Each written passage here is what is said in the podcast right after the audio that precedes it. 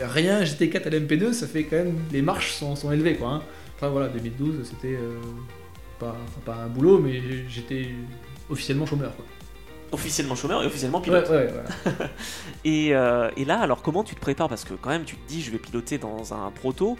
Tu fais beaucoup de Gran Turismo, tu fais beaucoup d'autres simulateurs, tu te prépares. Ouais, j'ai pas mal joué à GTR aussi. Parce que du coup, c'était quand même. Une... T'avais les protos, etc. dans GTR. Alors, même si niveau graphisme, c'était pas du tout au niveau, mais pour les sensations, c'était quand même vraiment, vraiment bien GTR. Après, se préparer. Le meilleur moyen de se préparer, c'est dans, la voiture. hein. Heureusement, à Sébrine, on a eu deux jours de test collectif euh, la semaine d'avant.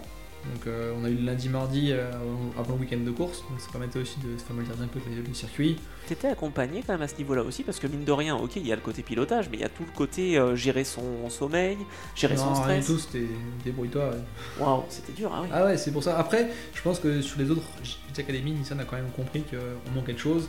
Et à partir, je crois, de 2011 ou 12, ils ont mis en place le Driver Development euh, pour aider à les accompagner un petit peu. Mais moi, c'était.